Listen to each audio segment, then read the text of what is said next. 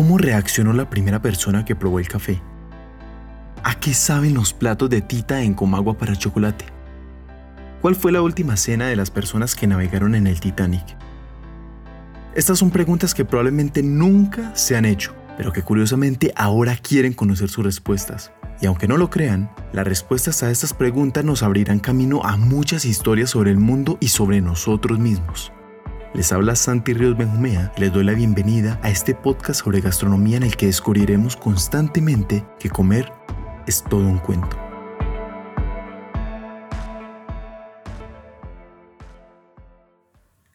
Ya reinaba el miedo en Puerto Rico, pues estaban en alerta roja por huracán. Y aunque los huracanes no son acontecimientos extraños en estas partes del Caribe, siempre existirá ese sentimiento de incertidumbre sobre las consecuencias que traerá este.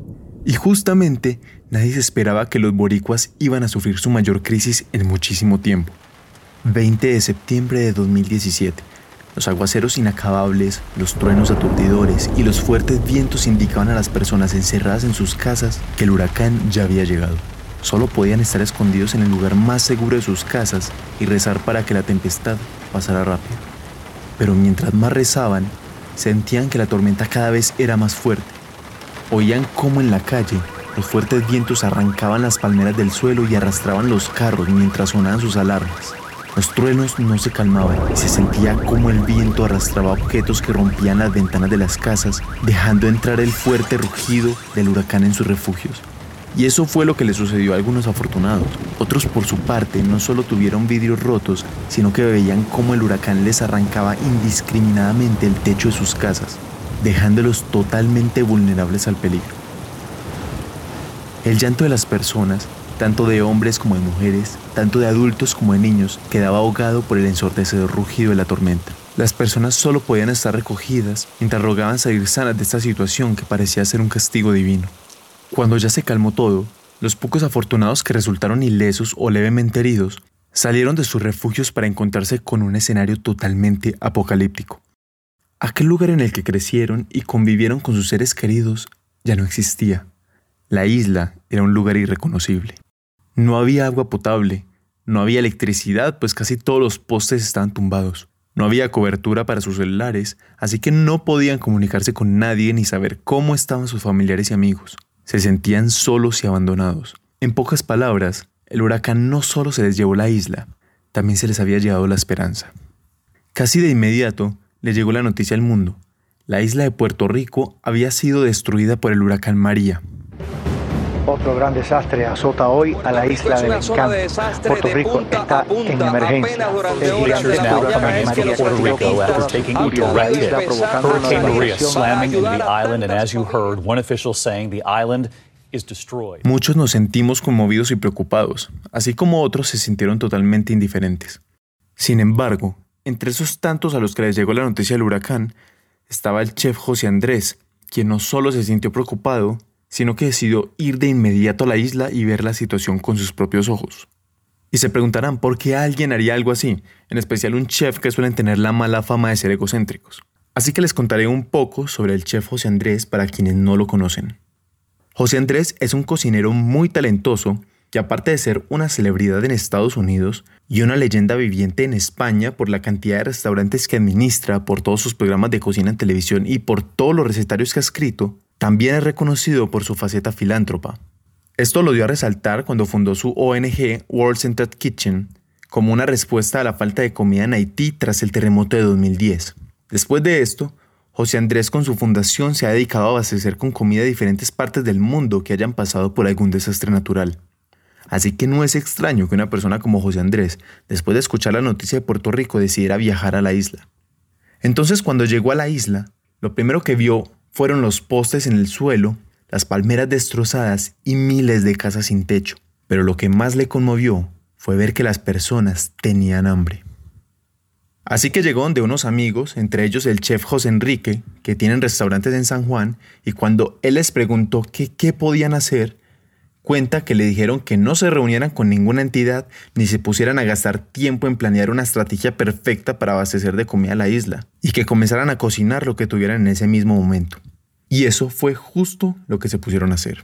Prendieron los fogones de sus cocinas y comenzaron a hacer zancochos y demás platos que sirvieran para alimentar a los damnificados. Muchos pensarán que esto fue una decisión muy rápida, pero como dice el mismo chef José Andrés, la gente no puede esperar a que tomen decisiones sobre este tema. Las personas tenían hambre en ese momento y no después. Y aunque suene loco y excesivamente optimista, el hambre es un problema muy sencillo que tiene una solución igual de sencilla. Si alguien tiene hambre, hay que darle de comer y ya. Así que comenzaron no solo a cocinar en los restaurantes, sino que expandieron sus cocinas a los parqueaderos y el mismo pueblo se ofreció de voluntario para cocinar y alimentar a sus compatriotas. José Andrés no solo llegó a la isla para darles de comer, sino que llegó a la isla para darles algo de esperanza, para demostrarles que había personas que se preocupaban por ellos y que harían todo lo posible por ayudarlos. Desde ese primer día, José Andrés gastó 10 mil dólares de su bolsillo para comprar ingredientes y alimentar a los que más pudieran, y también se gastó hasta el último centavo del cupo de sus tarjetas de crédito, todo con el fin de alimentar a la gente que tras una gran tragedia se había convertido en esos desafortunados que conocen por experiencia propia el amargo sabor del hambre. Así que mientras iban cocinando los diferentes platos, zancochos, arroz con pollo, sándwiches, paellas, José Andrés y su equipo iban planeando una estrategia para hacer que la comida llegara a todos los rincones afectados por el huracán dentro y fuera de San Juan. Hasta que lo logró y pudo conseguir que la comida no saliera de una sola cocina gigante, sino que ya tenían 18 cocinas abasteciendo de comida caliente y recién hecha alrededor de todo Puerto Rico. Además, ya no estaban solo los mismos puertorriqueños ayudándose entre sí, sino que tras hacer varias llamadas y anunciarlo en sus redes sociales, José Andrés logró reunir un ejército de chefs y cocineros profesionales de todas partes del mundo que estarían ofreciendo su servicio para alimentar la isla con comida de la máxima calidad. Varios días bajo ese intenso ritmo de trabajo, el cual cada vez iba aumentando, lograron cocinar hasta 100.000 platos diarios y repartir más de 3 millones de platos alrededor de todo Puerto Rico. Pero estas cifras son lo de menos, porque lo que fue realmente importante es que no solo se concentraron en repartir comida, sino que aprendían los nombres de las personas, así como las direcciones de sus casas y el número de sus apartamentos. Les demostraban que todos y cada uno importaban y que no estaban solos. Y es así como José Andrés a través de su liderazgo, su inmediatez y su fuerte determinación sirvió de base para que el pueblo de Puerto Rico se apoyara entre sí para que lucharan juntos contra el hambre, mientras la situación de la isla volvía a la normalidad, sea lo que sea que signifique normalidad. Y esto nos deja de lección que los verdaderos cambios a problemas que necesitan una solución inmediata como el hambre no se resuelven sentándose y reuniéndose con encorbatados en edificios gigantes, sino recogiéndose las mangas de la camisa y comenzando a actuar. Así que esta es la historia, mis queridos oyentes, sobre cómo un cocinero se convirtió en el héroe de toda una isla tras vivir uno de sus peores momentos. Porque recordemos a Gandhi cuando nos decía que para una persona hambrienta, un pedazo de pan es verle la cara a Dios. Gracias por haberme acompañado en este viaje donde a través de esta historia pudimos apreciar una vez más no solo que comer, sino que alimentar es todo un cuento. Para los que desean conocer más detalles de esta historia, pueden buscar la charla TED del chef José Andrés en la que él mismo nos cuenta cómo logró esta gran hazaña.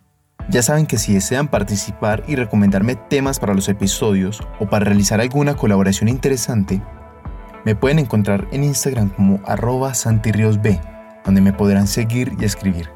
Además, no se olviden de suscribirse al podcast para que estén siempre actualizados de cuándo se sube un nuevo episodio. Les recuerdo que les ha hablado Santi Ríos Benjumea los espero en este mismo espacio donde compartimos el buen gusto por aprender. Hasta pronto.